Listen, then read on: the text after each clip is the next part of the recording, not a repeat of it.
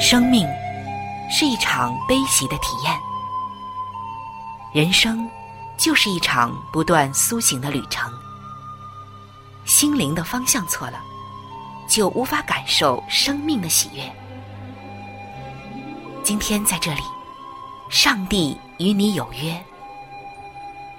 认识上帝是一场盛大的遇见，它能使你沉淀心灵的浮躁，过滤往日的忧伤，带你触摸心灵与生命的神圣所在。上帝说：“你的心需要休息。”各位亲爱的听众朋友，这里是希望福音电台为您带来的福音节目《触动的心灵》，我是主持人春雨。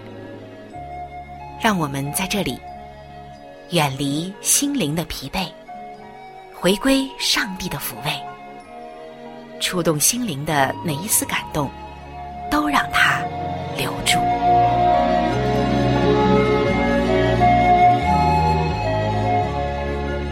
各位亲爱的弟兄姐妹，大家好，欢迎来到触动的心灵。当我们来到大海边，或者来到水族馆的时候，总是能看到有许多的海洋生物。可能在海边啊看不了多少，但是对于浮潜的人，一定啊看过不少的海洋里那些千奇百怪或者是色彩缤纷的生物。这也是人生的另外一个乐趣，或者是探险了。那没有条件的朋友，可能啊也去过城市里的水族馆。我们会发现，大海里的生物真的有好多好多，仅仅是一些鱼类，都有我们很多不了解的种类。而这些鱼，不说是长得千奇百怪，但是啊，这颜色、这特性，还有。这个个头、形状啊，都是不一样的。创造主赋予他们的生命能量，赋予他们的特质，还有很多很多的有趣的事，都是不一样的。各位亲爱的朋友，那今天节目的一开始，春雨首先为您带来的是让动物告诉你的时间。那毫无疑问，我们今天所要走进的这个动物，当然是跟鱼有关系了。刚才说了那么多，大家知道今天我们所要走进的这种鱼，它是哪一种呢？在它的身上，我们又能看到上帝如何的奇妙，以及怎样的信息呢？下面就让我们进入到让动物告诉你的时间，一起来听一听关于它的故事吧。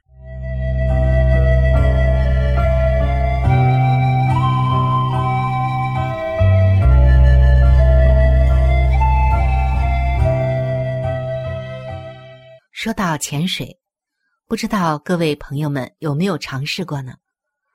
可能有的朋友没有潜水过，也可能有的朋友啊已经做过潜水了。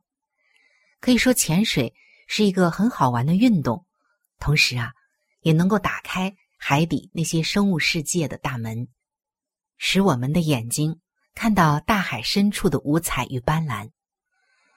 有一位朋友就说。他曾经在红海中浮潜的时候，幸运的近距离观察过一种鱼。这种鱼叫做裂唇鱼，裂就是裂开的裂，唇就是嘴唇的唇。裂唇鱼，人们又称啊鱼医生。这位朋友说，当他看到一条大石斑鱼慢吞吞的游进清洁站，这清洁站。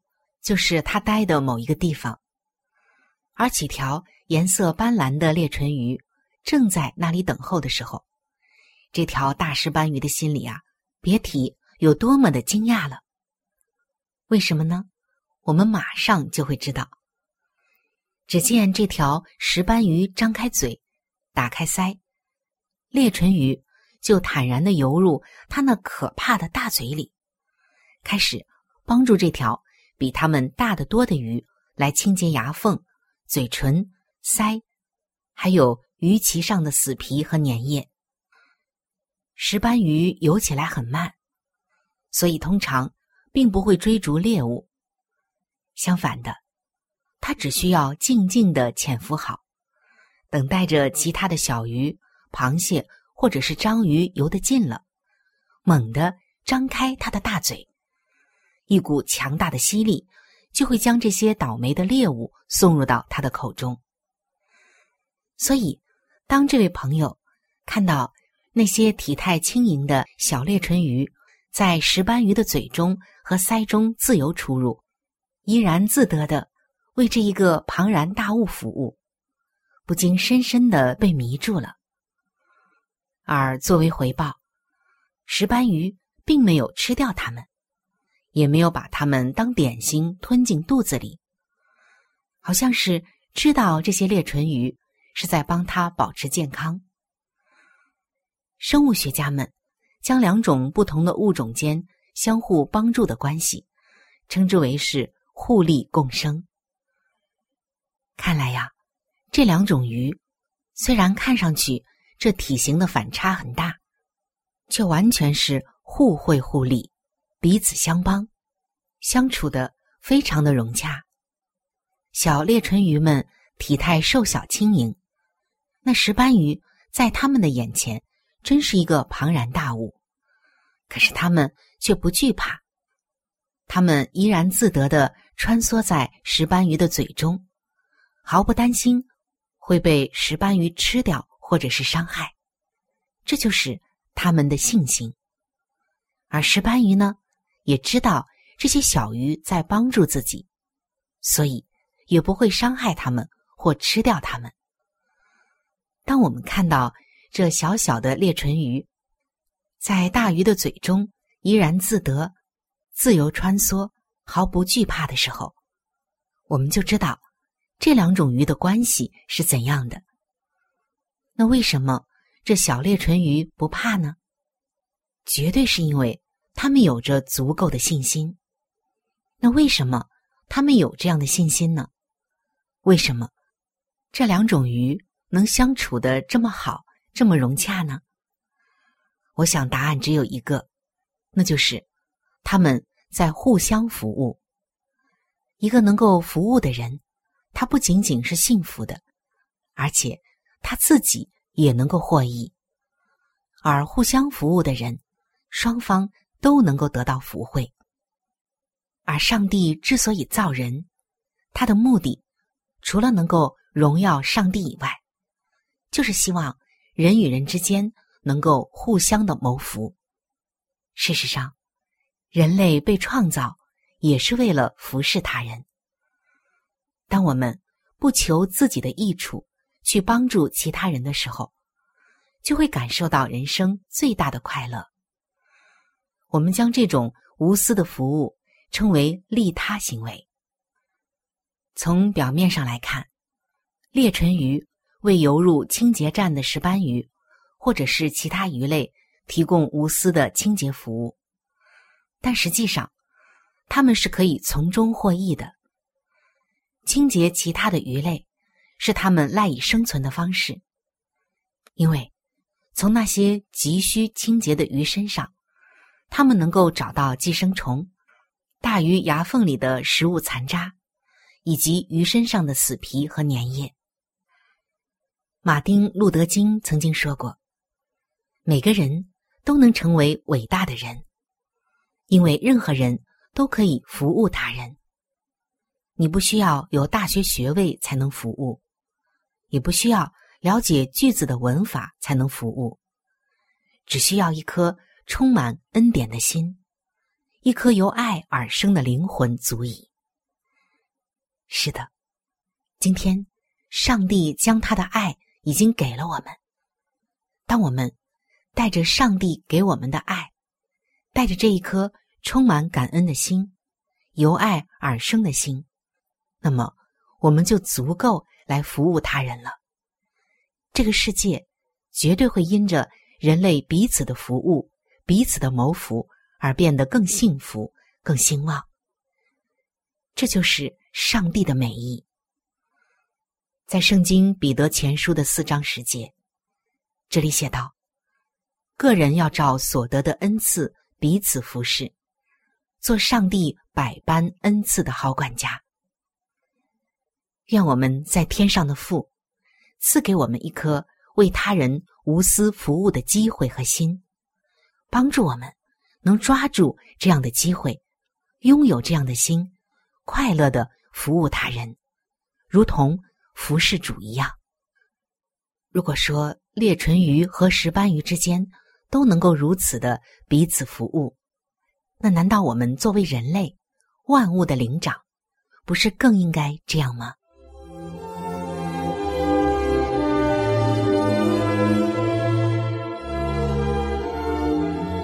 细微之处明察秋毫，于宏观之中洞察真理。探微观世界，见宏观信息。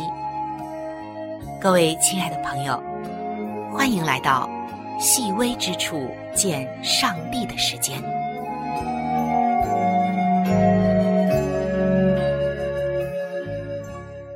各位亲爱的弟兄姐妹，欢迎来到细微之处见上帝的时间。有一位大学教授告诉我们。他说他在大学曾经教过一门课，这门课叫做组织培养。接下来，他和我们分享了代课的一些情景，让我们觉得非常的有趣，而且引发了我们很多的思考。这位教授说：“我带着学生们在特别设计的培养瓶中培养各种细胞。”提供完美的生长环境，使它们能够快乐的生长。可以说，这观察细胞啊，真的是一件极其有趣的事情，因为它们不断的移动，并且能够对我们提供的环境的变化做出回应。细胞在移动以及活动中展现出的美感与复杂性，毫无疑问。能够使研究的人为他目眩神迷。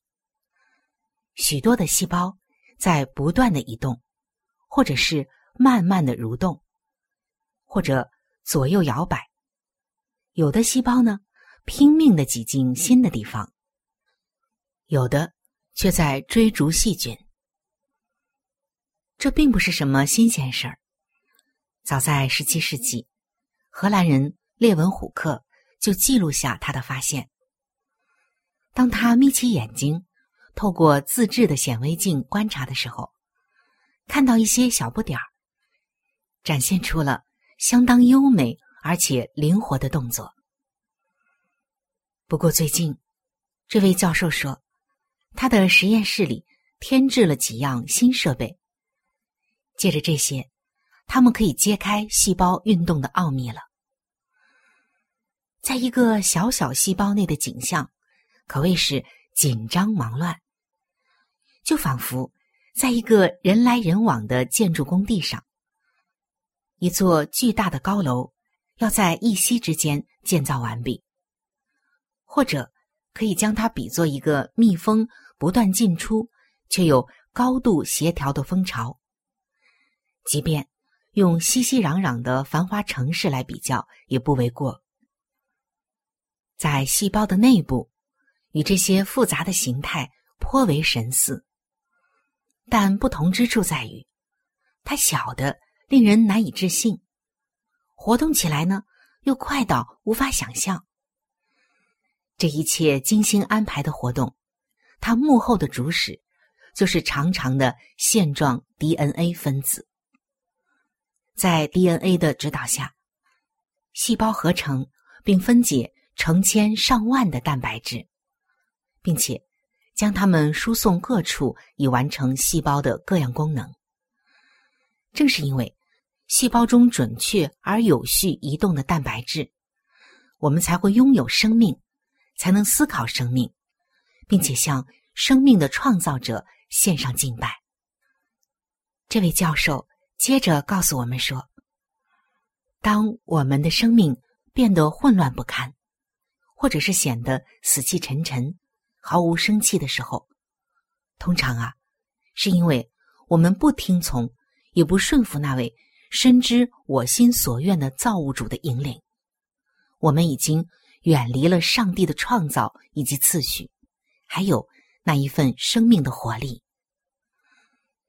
在圣经马太福音的八章九节，这里写道：“有一个百夫长说了这样的话，因为我在人的权下，也有兵在我以下。对这个说去，他就去；对那个说来，他就来；对我的仆人说，你做这事，他就去做。而耶稣。”也因着这位百夫长的信心而感到稀奇，因为他明白命令是要被遵守的。亲爱的弟兄姐妹们，我们看到这些小小的细胞，我们肉眼看不到的细胞，他们按着上帝的创造次序、生命活动以及他们该有的规律在运作着，而我们呢，我们可能。常常都打乱了上帝的次序和引领，导致我们的人生混乱、心灵混乱、健康混乱，甚至我们身体的细胞也因此混乱了。因为我们打乱了上帝在我们身上的次序，我们没有遵行上帝的话而活。亲爱的弟兄姐妹，今天在你的生活中。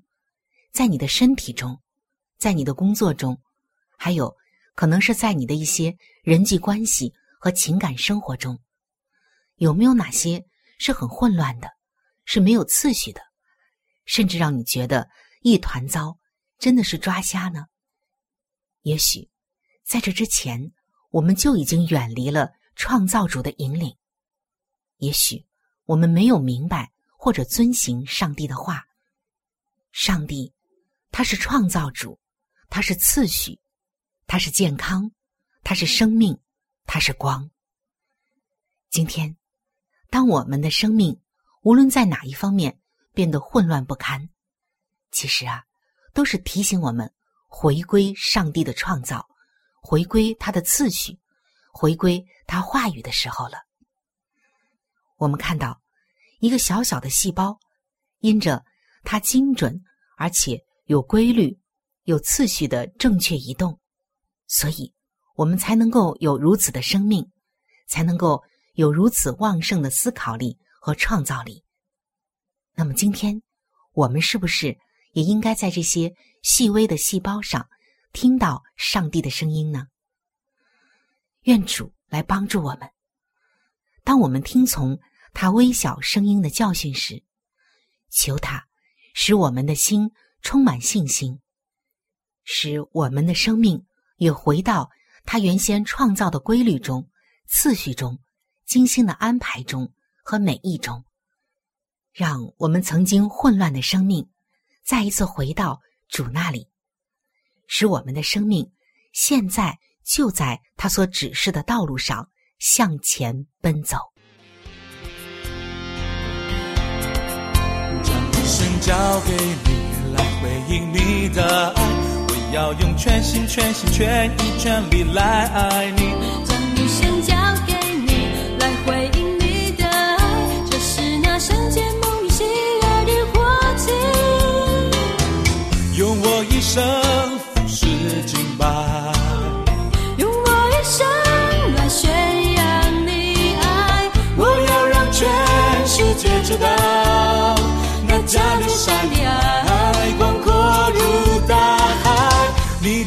爱永不改变，你的心事是高过诸天。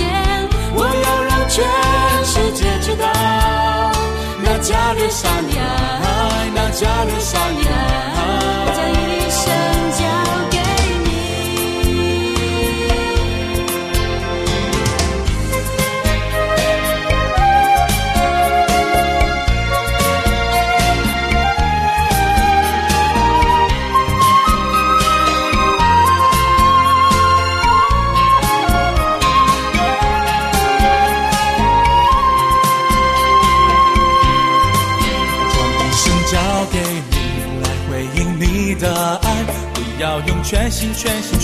全力来爱你，将一生交给你，来回应你的爱，这是那圣洁梦里喜悦的火炬。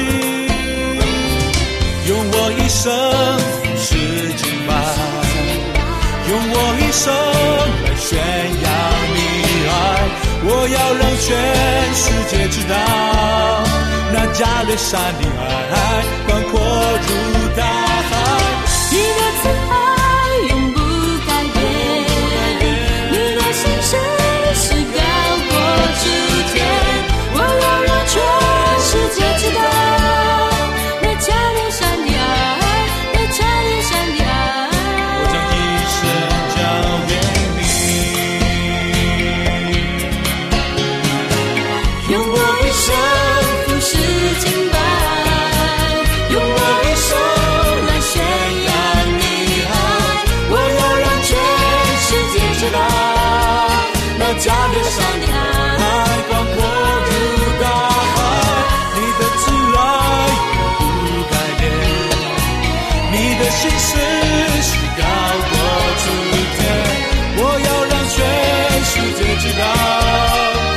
那加略山的爱，那加略山的爱。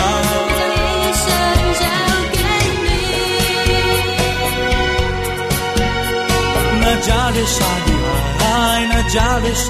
交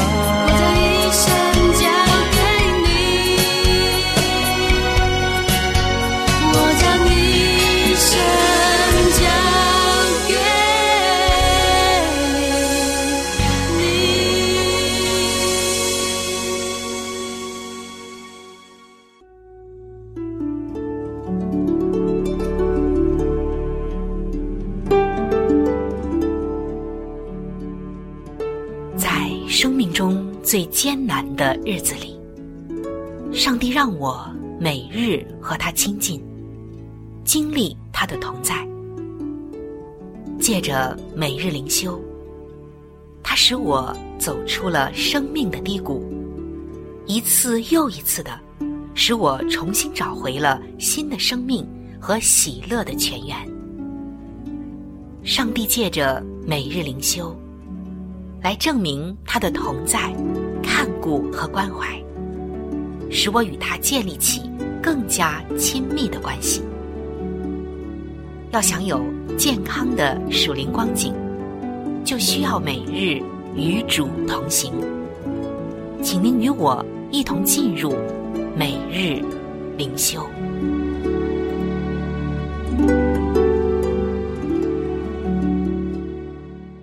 各位亲爱的弟兄姐妹，欢迎来到每日灵修的时间。走进每日灵修，走进灵性的加油站，也走进上帝在每一天所对我们说的慈爱话语当中，来听一听今天上帝要对我们说什么。首先，让我们一起来分享今天每日灵修的主题经文，记载在圣经希伯来书的四章十六节。所以，我们只管坦然无惧的来到施恩的宝座前，为要得连续蒙恩惠，做随时的帮助。今天每日灵修的主题是：主啊，帮助我。我的朋友告诉我，他就要做妈妈了，我们真的是为他高兴，对孩子的诞生也充满了喜悦和期待。然而，这个孩子在出生的时候，脑部却受到了损伤。听到这个令人心碎的消息后，我们难过的不知道如何祷告。我们只知道，我们应该向上帝祷告，因他是我们的天父，他必垂听我们的呼求。我们知道，上帝能够行神迹，他使雅鲁的女儿死而复生。这段故事记载在《路加福音》的八章四十九到五十五节。也就是说，耶稣医治这个女孩，让她脱离使她致命的疾病。所以，我们也恳求上帝医治我们朋友的孩子。但是如果上帝不实行医治呢？我们这样想着。当然，上帝并不是没有能力。难道他不在乎吗？我们想到耶稣在十字架上受苦，想到圣经说：“唯有基督在我们还做罪人的时候为我们死，上帝的爱就在此向我们显明了。”然后，我们也想起约伯的提问，以及他如何学会透过奇妙的创造看见上帝的智慧。慢慢的，我们看见，在我们生活的每一个细节中，上帝都要我们依靠他。靠着上帝的恩典，我们和我们的朋友一起来学习这个功课，那就是。无论结果如何，都要呼求主，并信靠他。我们深深的相信，主耶稣，除你以外，我们还能依靠谁呢？我将我的一生和我挚爱亲人的生命，都交在你的手中。感谢你，总是听我们的呼求。亲爱的弟兄姐妹，当生活将你击垮的时候。你最需要的就是祷告。各位亲爱的朋友，我们今天的节目到这里就要向您说再见了。我真诚的邀请您来认识这一位爱你的上帝，你的人生将会成为蒙福的人生。在我们这里，也为您预备了圣经，还有来帮助您来了解基督教信仰的资料，都是可以免费的赠送到您的手中的。如果您需要，或者是想和我联系的话，那我是非常的欢迎您能够写信，或者是发电邮给我。来信请寄：香港九龙尖沙咀山林道二六杠二八号。山是大山的山，林是树林的林。香港九龙尖沙咀山林道二六杠二八号。您写“春雨收”就可以了，“春”是春天的“春”，“雨”是雨水的“雨”。如果您想发电邮的话，请记我的个人邮箱，我的邮箱是 c h u n y u at v o h c 点 c n。我们的网址是三 w 点 x i。w a n g r a d i o 点 o r g，我期待着您的来信。愿上帝的爱伴随您一生。我们下期节目再会。